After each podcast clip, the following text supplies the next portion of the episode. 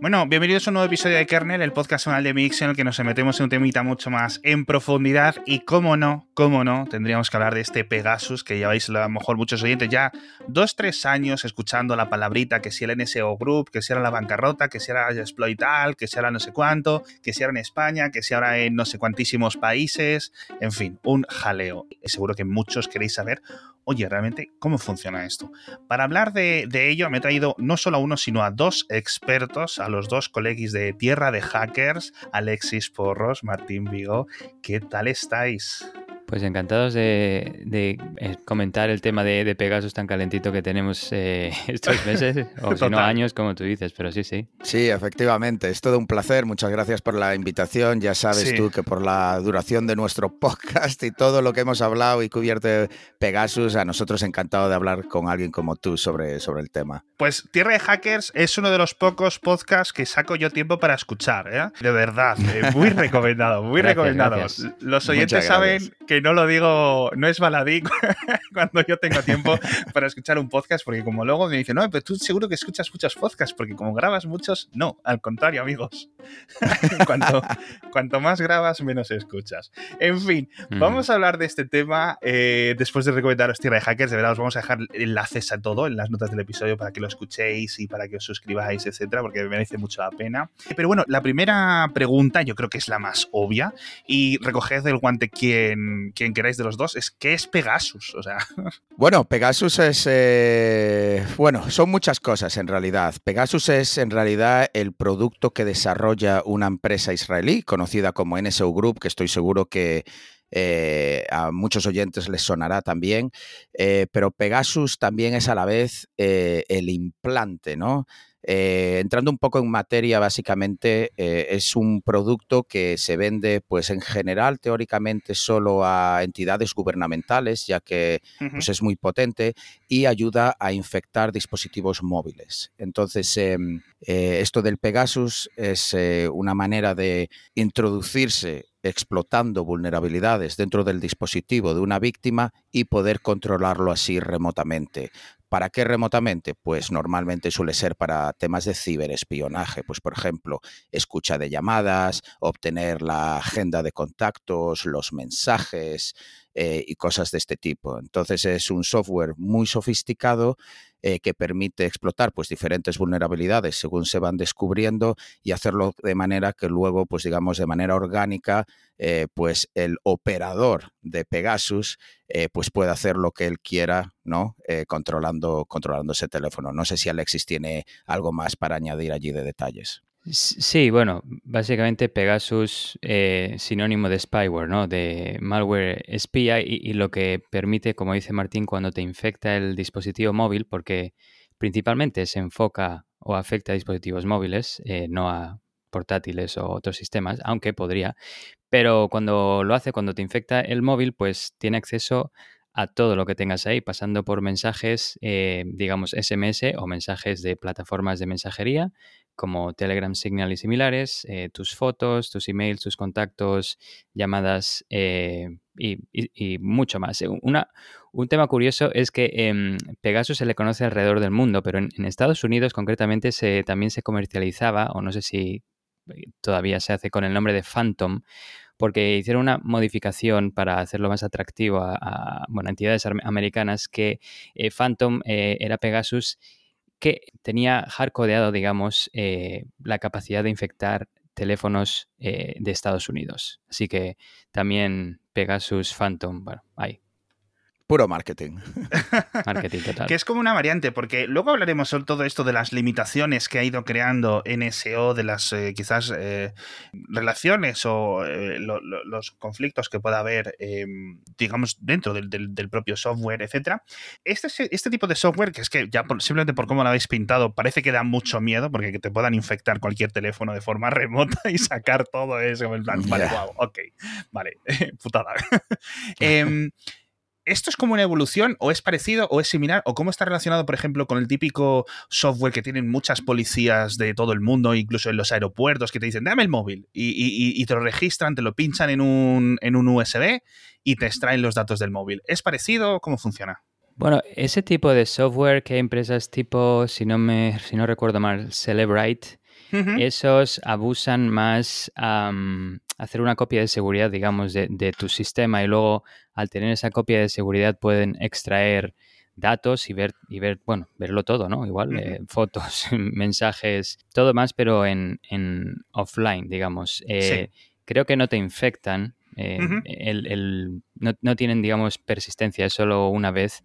Y bueno, esa sería, digamos, la principal diferencia. No abusan de un exploit, de una vulnerabilidad en el software que corre en los móviles como, como utiliza Pegasus, sino que más bien abusan de una funcionalidad, que es la copia de seguridad.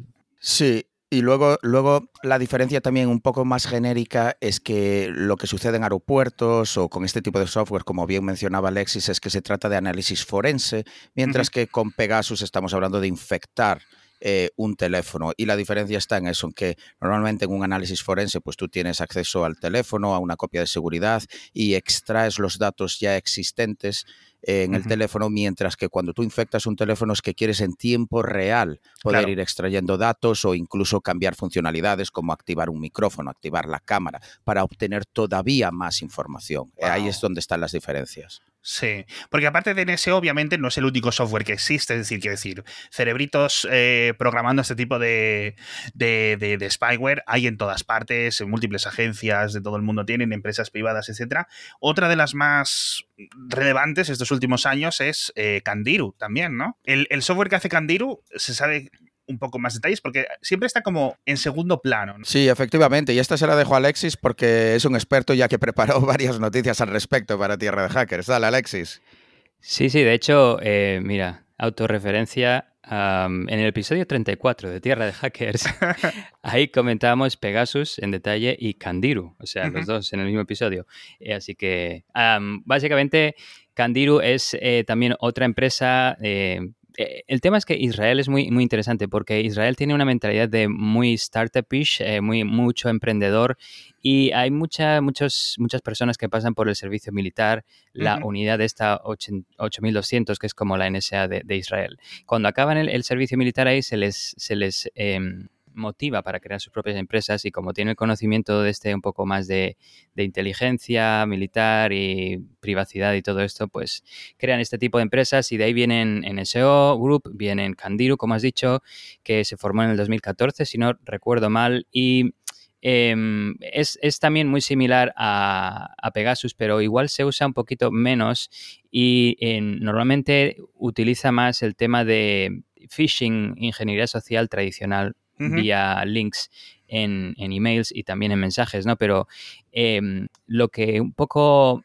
le da ventaja a Pegasus, al NSO Group para vender su software y ser un poquito más popular es su efectividad, porque invierte mucho en esos exploits de cero day e incluso de cero click, que son tan valiosos y que no necesitan interactividad. No, tienes que, que, esperar que la víctima haga clic con tan solo saber su número de teléfono o su email, lo envías y infectado.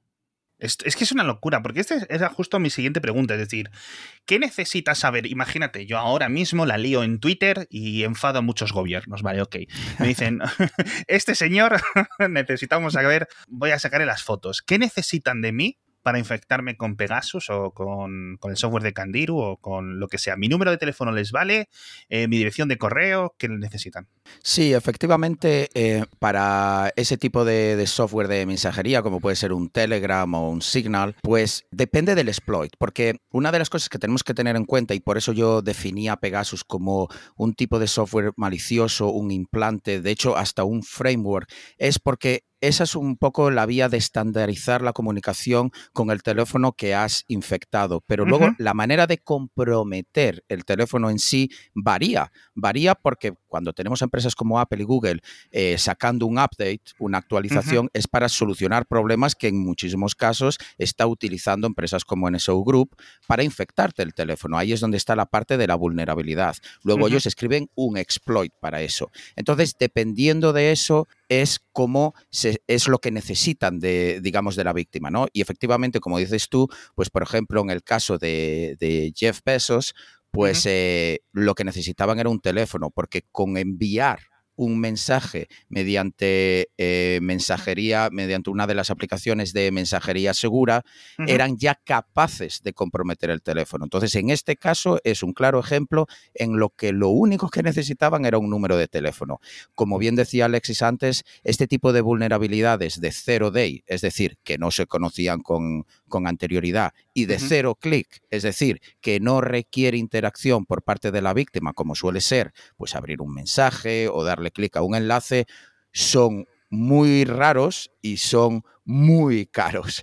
Pero bueno, es un claro ejemplo en el que solo, por ejemplo, necesitan el teléfono. Pero insisto que, que, varía. Hay otras veces donde requiere la vulnerabilidad que han encontrado que tú le des por lo menos clic a un, enlace como víctima o que lleves a cabo algún tipo de acción. Sí, y, me parece fascinante, es decir, quizás los, la mayoría de los oyentes puedan entender, o sea, pincho un enlace, ¿no? Que es el típico de, correo electrónico de ordenador de oficina de toda la vida, ¿no? No te descargues, no abras los adjuntos, o sea, más o menos todos podemos tener un poco una lógica de cómo consigue eso, es decir, te has descargado un archivo, has pinchado un enlace, no sé qué, pero un cero clic, como le decís, eh, es súper extraño, es decir, ¿cómo logra la infección? Es simplemente cuando recibe ese mensaje la, aplicación que lo recibe, de la forma que lo interpreta, que lo parsea, cómo, es decir, cómo, cómo, cómo se convierte una cadena de, letras ¿no? en, ese exploit.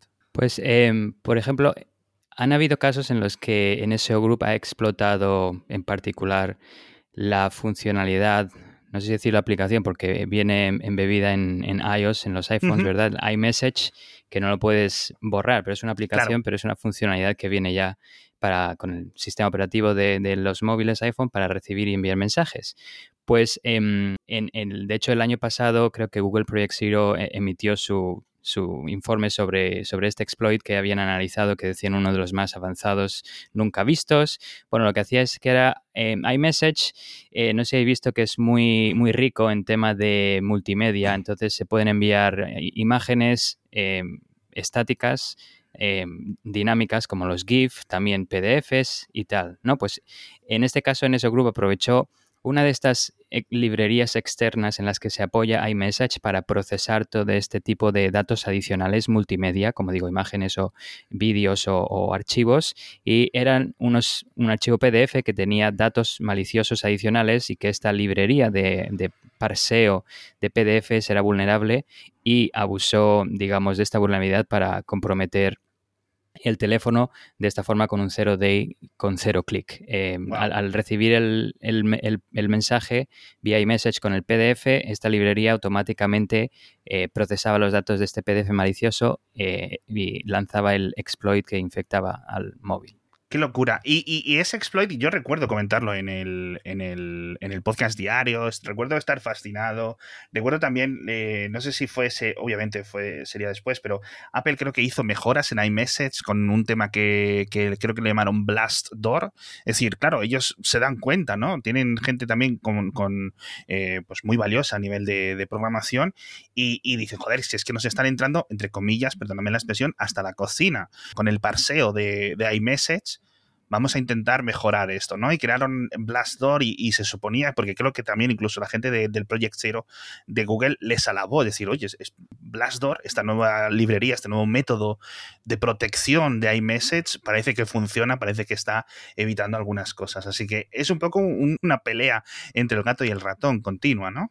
Sí, efectivamente. De hecho, eh, lo que mencionas tú eh, es muy interesante porque efectivamente lo que hicieron es una especie de contenedor virtual para que en caso de que se pudiera explotar con este tipo de vulnerabilidades, eh, pues una funcionalidad como iMessage, digamos que estaría contenida, atrapada dentro de este contenedor virtual y por tanto a pesar de que has infectado el teléfono, estás limitado a lo que puedes hacer dentro de ese contenedor que es poco, ¿no? Por lo menos a lo mejor podrías acceder a los mensajes, pero no podrías acceder a las llamadas, pinchar el teléfono, activar el micrófono, la cámara, robar fotos, la agenda y cosas así. Entonces es una manera de limitar lo que podría, lo que podría hacer un atacante cuando te infecta el teléfono, lo cual es desde luego muy positivo.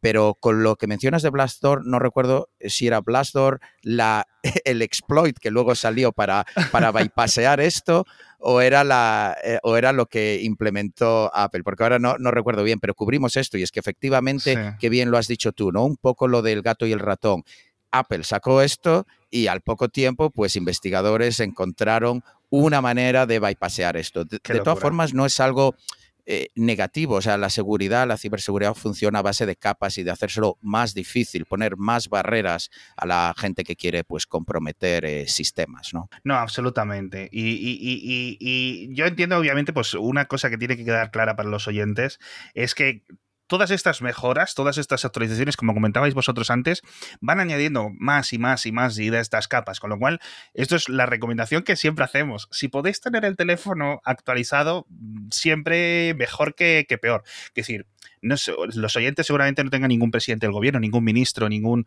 nadie, ninguna personalidad importante escuchándonos, ¿no? Pero, pero jolines, hay que tener los móviles actualizados, porque si tienes el iPhone ah, desde hace año y medio sin, sin, sin actualizar el sistema operativo, pues estás expuesto a muchos más de estos exploits. Que me lleva a la siguiente pregunta, es decir, estos exploits no todos los desarrollan estas empresas, de hecho creo que ni la mayoría los desarrollan estos los empleados de estas empresas, sino que los compran directamente, ¿no? Bueno, pues en este caso em, NSO Group tiene un, grupo, según dicen, que se llama NSO Core Research Group, que tiene, según dicen, alrededor de 20, 20 o 30 desarrolladores, que según he leído... Eh, a veces están dos días sin dormir y cuando no duermen se vuelven locos y bueno. Eh, hay un artículo muy bueno en New Yorker que, explica todo esto con detalles porque eh, el, aparentemente el periodista tuvo acceso a, igual es amigo, bueno, comenta ahí su, su relación y sus respuestas con, con, el CEO de NSO Group y fue a visitar las oficinas y de hecho menciona, hablando, relacionándolo con el tema del informe de Google Project Zero, los desarrolladores de ese exploit imprimieron, dijeron, el análisis de Google y lo pusieron en, en, la pared como, como trofeo, digamos, en plan. Qué bueno. Pero no, pero volviendo al tema, eh, tienen, tienen, tienen su propio equipo, pero como también dices, hay esta empresa, por ejemplo, se llama Cerodium, que tiene, que es un broker, digamos, un agente de compraventa de exploits de Zero Day. Eh, y se puede ir a su, a su web y ahí se ve como una especie de tabla periódica de los elementos ¿no? que hemos estudiado en, el colegio. Y ahí ponen un poco los precios de, de los exploits. Curiosamente, eh, Android y, o sea, los más caros son los, los, que, los de Zero Click, Zero Day, que Android está valorado en 2,5 millones, curiosamente más que iOS, que está valorado en 2 millones. Supongo que eh, está tan, tan explotado el tema de, Apple que igual en Android falta un poquito más de, exploits. Pero y también creo que hay una empresa francesa que he olvidado su nombre, que también eh, está en temas de... Vulture, creo que es Vulture, ¿no? Sí. Puede ser. Sí, curiosamente lo que mencionabas tú, Alexis, de la compraventa, eh, sí, por ejemplo, Kevin Mitnick, uno de, estos hackers que mucha gente conocerá porque fue así de los primeros y tal, eh, pues también se dedica a esto. Lo que pasa es que él hace de intermediario, que es otra manera, otra vuelta de tuerca a esto, y es que muchas veces, pues estos eh, investigadores, o sea, las capacidades técnicas para, para desarrollar un, bueno, ya para encontrar una vulnerabilidad, pero luego desarrollar un exploit que saca ventaja de esa vulnerabilidad, hay muy poca gente que llegue a esos niveles, sobre todo de exploits de nivel que utiliza Pegasus. Y mucha gente prefiere mantenerse en el anonimato o incluso trabaja a lo mejor, esto es especulación pura mía, pero ya trabaja para gobiernos como puede ser la NSA y quiere hacer dinero pues al lado, ¿no? Y aparte se paga mucho mejor, se paga en millones de dólares. pues quiere mantenerse en el anonimato. Entonces utiliza, otras figuras, como puede ser eh, Kevin Mitnick, para vender sus exploits. Kevin Mitnick tiene los contactos pues, con gobiernos y empresas y a la vez tú lo puedes contactar a él. Entonces él se lleva una pequeña comisión y es, digamos, otra vuelta de tuerca a este mundo de, de los exploits. Es como un agente de las estrellas, es decir, de los de los actores de Hollywood. ¿no? sí. sí. tal cual, tal cual. Grande Kevin, madre mía. Ostras, sí, sí. Charlie Miller, Charlie Miller era otro eh, que él escribía exploits y lo, y lo mencionaba, porque también luego entramos un poco en la, en, digamos, la moralidad de esto, ¿no? Tú estás escribiendo exploits muy, muy, muy potentes que afecta a los sistemas de millones de personas por todo el mundo y vendiéndolos a gobiernos o a un intermediario o a una empresa que lo va a revender después. Pero bueno, él decía que él no moralmente no tenía problema con eso. Pero todo esto lo decimos desde el punto de vista de un amigo me ha dicho que un amigo me ha dicho que, ¿verdad, Martín? claro, claro, por supuesto. o sea, si yo mañana escribo a Kevin preguntando por vosotros dos, no, no vas a ver nada, ¿no? Eh, bueno, obviamente habéis hablado de una cosa que me ha parecido muy curiosa y que quizás se tenga mm, un poco de, pie a, la, a una interpretación, interpretación un poco errónea, porque hablabais de precios, ¿no? Cuando hablamos de un precio de un exploit, de un zero day, de un zero click, etcétera, decíais, bueno, los de Android son un poco más caros. Esto tiene que ver más, como decíais, con la disponibilidad de ellos, es decir, cuánta gente esté ofreciéndolos, es decir, claro, coño, como decíais también, no hay muchos, es decir, no hay una, librería de, ellos eh, constantemente porque además van siendo parcheados y van siendo inutilizados. ¿Tiene que ver más con la dificultad del sistema operativo o más con la oferta y demanda de ese tipo de, exploits? Eh, yo creo que tiene que ver con la, sobre todo con la, con la oferta. Y esto lo digo en base a la empresa que mencionaba eh, Alexis Cerodium, que ellos hicieron un post y de hecho, eh, pues eh, en Twitter, en el mundillo de la ciberseguridad, causó bastante revuelo y era que habían subido y, compraban más caro los exploits de Android. Digamos que hubo como mucho, durante mucho tiempo se pagaba mucho más caro los exploits a sistemas de iOS, de los teléfonos de Apple, porque eran más difíciles de explotar eh, por, por, naturaleza son sistemas cerrados, es decir, el código no está disponible, por tanto es más difícil hacer la ingeniería inversa y encontrar exploits. Pero sí causó revuelo porque Google empezó a mejorar muchísimo eh, su sistema operativo y se pasaron a pagar más caros los exploits de Android. Entonces yo diría que eso lo que nos demuestra es que por un lado, según decía Cerodium, era básicamente porque les llegaban menos exploits de Android y por tanto tenían que pagarlos más caros. Entonces, esto me saca dos preguntas que yo creo que, son lógicas porque las hemos visto. Muchas de estas grandes empresas tecnológicas tienen su programa de pago de recompensas para decirle a estos grandes programadores, oye, ¿tienes un exploit de estos? En vez de irte a hacer Odium, vente conmigo, yo te lo doy y me quito de problemas futuros, ¿no? ¿Son efectivos estos programas? ¿Son, como he escuchado en alguna ocasión, antiefectivos? Es decir, lo que hacen es aumentar el número de personas buscando este tipo de vulnerabilidades. ¿Qué sensaciones tenéis? Las recompensas te refieres a los Back Bounty Programs. Exacto. Sí. Pues yo creo que no todo es dinero y de hecho em, he leído que, bueno, muchos de los de NSO Group son muy patriotas em, y, creen en, algunos creían, supongo que hasta que se vio el tema de, mm, del escándalo este del periodista que mataron eh, los, los saudíes, ¿verdad? Eh, que, que, en ese grupo estaba un poco eh, así el vigilante ¿no? del mundo, un poquito intentando ayudar a las, a las fuerzas del orden a, a luchar contra el terrorismo, pero cuando sucedió ese, asesinato, muchos de los desarrolladores de NSO em, se fueron. Pero ahí queda el tema de que estaban porque creían en, la causa, creían un poquito también en el patriotismo, así que igual no todo es dinero, aunque seguro que les pagaban muy bien. Pero mm, sí, igual hay que, hay que mencionar que el tema de los de, de si estas empresas como Cerodium eh, ofrecen más dinero que, que, la propia empresa que está ofreciendo un programa de back bounty, obviamente la gente va a querer ir a venderlos al, al mayor postor, ¿no? Entonces, eh, a no ser que se pongan las pilas y den algo más de dinero estas empresas con su recompensa, pues igual no se puede hacer mucho. Sí, ¿tú Martín opinas lo mismo? Sí, efectivamente. De hecho, tradicionalmente esta pregunta es muy interesante porque Apple hizo un trabajo eh, muy malo respecto a las recompensas de cuando alguien le reporta de manera responsable que ha hallado una vulnerabilidad, ¿no? Y de hecho anunciaron hace pocos años en Black Hat, una de las conferencias más importantes de ciberseguridad, su programa de Back Bounty, mientras que Google llevaba muchísimos años ofreciendo muy buenas recompensas, son uno de los líderes en cuanto a cantidad de dinero eh, destinada a su programa de, de recompensas por, el, por encontrar vulnerabilidades.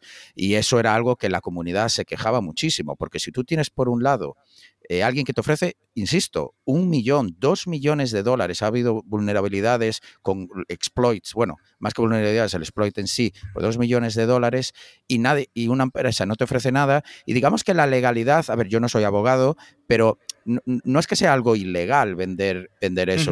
Eh, eh, digamos que hay como una zona gris, ¿no? Porque supongo que hay muchos matices. Pero no es que estés algo haciendo completamente ilegal. Pues claro, te están dando un millón de, dólares. Entonces, claro, Apple sacó el Back Bounty porque se vio esto, pero recibió bastantes críticas porque era solo por invitación, mientras que, por ejemplo, el de Google puede cualquiera, si, si yo puedo tal, pues ellos requerían una invitación, es decir, que tú tuvieses, eh, digamos, ya un historial de ser alguien pues muy capaz en este mundillo de, encontrar vulnerabilidades y escribir exploits, pero luego además lo máximo que daban creo que era 300 mil dólares y tienes a Cerodium dándote un millón de dólares. Claro. Entonces, vale, es un poquito mejor, pero hay una diferencia todavía sustancial. Entonces, como decía Alexis, siempre va a haber ese problema. Y supongo que si Apple ofrece un millón, pues Cerodium ofrecerá dos, ¿no? Entonces, siempre tiene que haber un poco ahí la parte moral. Sí que hay una, un tema que es muy valioso, que es el, si tú se lo das a Apple, entonces luego pues te vas a ir a todas las conferencias a dar charlas sobre ese exploit, una vez esté parcheado. Mientras que si se lo vendes a una empresa, pues pierdes, digamos, un poco ese, ese punto de marca personal, ¿no? Que puedes ir luego a dar charlas. Eso, eso no lo había considerado. Sí había considerado la parte moral, la parte ética, como decíais, es decir, jolines, ¿para qué van a usar el exploit luego a saber dónde acaba, como comentabais vosotros? Eso sí que, sí me parece interesante, obviamente más allá del precio, eh, etcétera, pero no había visto la, el otro punto. Entonces, dicho esto, los, los gobiernos también, imagino que habrá múltiples gobiernos que tengan ese tipo de programas de recompensa, ¿no? No sé si... Pues eh, bueno, justamente ahora hace poco, la semana pasada o así, acabó, de hecho, no sé si era el Pentágono, estuvo haciendo un, un mes o así de back bounty para infraestructura crítica. Eh, sobre todo quería saber que los chinos no se volvían a meter, por ejemplo, lo que pasó hace años que robaron los planos de, de su avión de guerra, el F-35, pues querían evitar temas similares. Y bueno, han, han, hecho, han hecho esto hace poco y han sacado, no sé, ciento y pico vulnerabilidades, no sé de qué nivel de riesgo, pero pero sí, eh, gobiernos lo hacen, al menos el Pentágono lo está haciendo, eh, no sé mucho más en otros países, pero... Sí, yo sé que en España eh, tengo varios compañeros en ahí que son están en la industria de ciberseguridad y están intentando promover esto en ciertas alcaldías y, ciertos gobiernos de comunidades autónomas y todavía en España está más lenta la cosa, pero sí, el Pentágono, de hecho, eh, tengo entendido que te regaló una camiseta que, dice I hacked the Pentagon. oye, eso tiene mucho valor, ¿eh? Recibir algo así. Eso, vale mucho más la, el tenerla que, la propia camiseta. Mira, como decía una compañera mía de un empleo anterior que tenía, que se dedicaba a todo esto del awareness, ¿no? De, En ciberseguridad, me decía, Martín, no subestimes el poder de una camiseta. A veces, en vez de pagarle 500 pavos, le das una camiseta que pone algo chulo y una taza y les mola mucho más. El swag famoso, ¿no?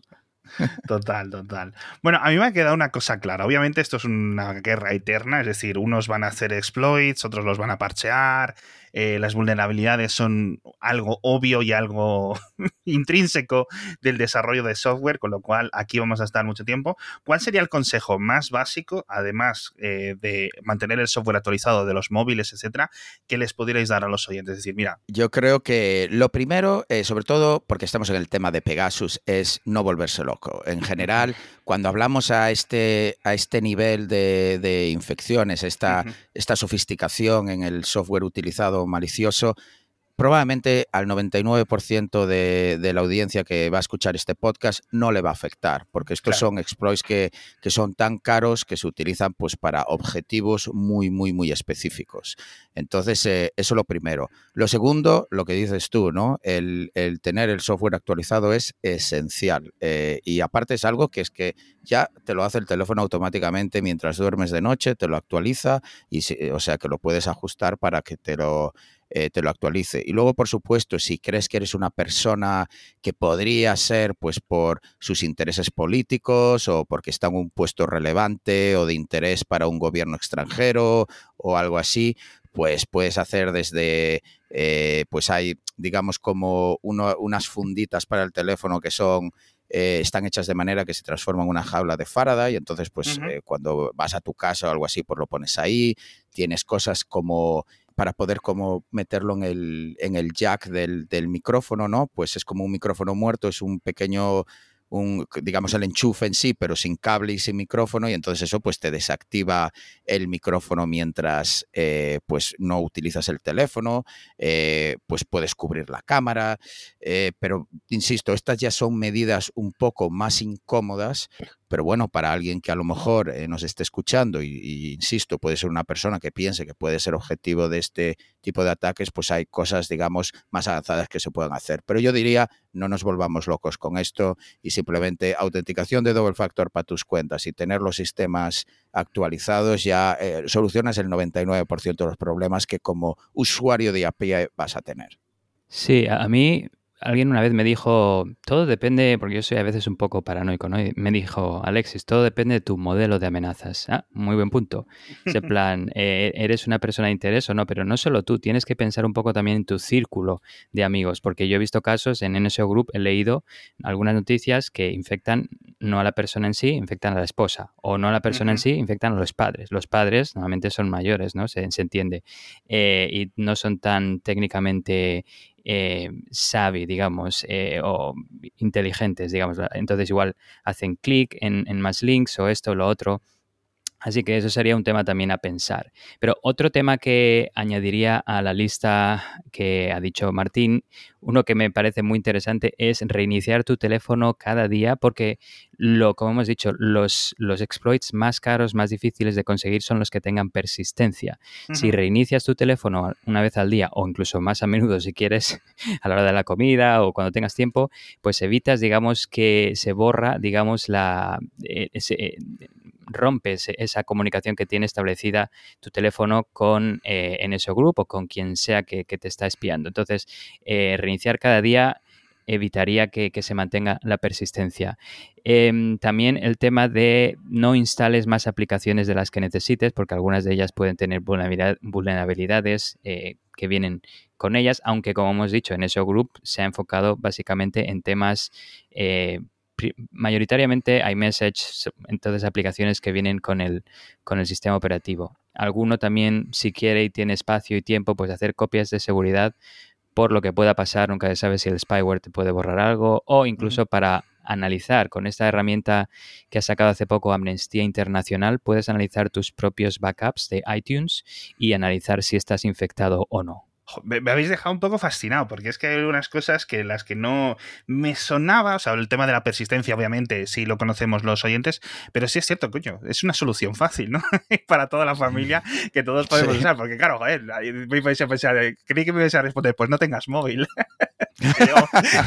llega un momento que dices, bueno, es que ¿Tú has visto e-, ese, ese documental o, Snowden sale ahí diciendo que él arrancó la cámara ¿no? de su teléfono móvil y el micrófono? Y los, y, los, micrófonos también, porque hablaba a través de los cascos. Ah, así tiene él el propio cable de, con el micrófono. Sí, sí. Oye, pero como idea, tener dos teléfonos, uno con red celular y el otro no, ya sé que es mucho trabajo, pero en uno tienes todos tus datos, digamos, que no tiene red celular, y si tienes que enviar alguno de esos datos, los pasas por AirDrop o alguna forma al otro teléfono que tiene red celular. Lo único que, claro, tienes el tema del micrófono y la cámara. Pues la cámara le pones eh, scotch tape y el micrófono, lo que ha hecho Martín, le pones ese, ese bloqueador y listo. Sí, sí. Adoptar el modelo, ¿cómo le decías tú? El modelo de amenazas, ¿no? Sí, sí, sí.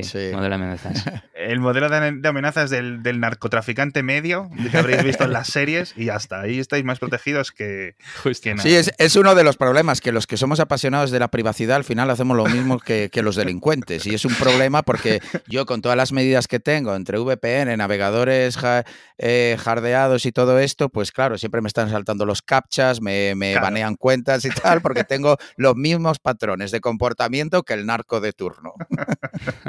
en fin, eh, Martín, Alexis, creadores de Tierra de Hackers, presentadores de Tierra de Hackers, podcast que recomiendo, de verdad. Vamos a dejar enlaces a los dos episodio, pero vamos, buscáis Tierra de Hackers en Google, en vuestro reproductor de podcast, y seguro que lo encontráis. Además, los últimos episodios, como habéis dicho, también van muy, del aspecto. Son episodios largos, episodios en los que os metéis mucho más a nivel técnico en todas estas cosas, con lo cual, si os habéis quedado con ganas de más, eh, muy recomendados Así que espero que os suscribáis, espero que los escuchéis y nada más, daros las gracias por, por veniros a contar todo esto, tíos. Muchas gracias a ti. gracias a ti. Sí, sí, por la invitación. Ha sido un auténtico placer. Nos encanta tu podcast también, o sea que muchas gracias por tenernos. Sí, muchas gracias por, por traernos, sí, y por las entrevistas que haces. Muy, muy interesantes, muy buenas preguntas las que haces. Joder, muchas gracias. Un honor, un honor que me digáis eso. Y nada, bueno, los oyentes nos vemos la semana que viene con otro, otro episodio de Kernel. Hasta la próxima.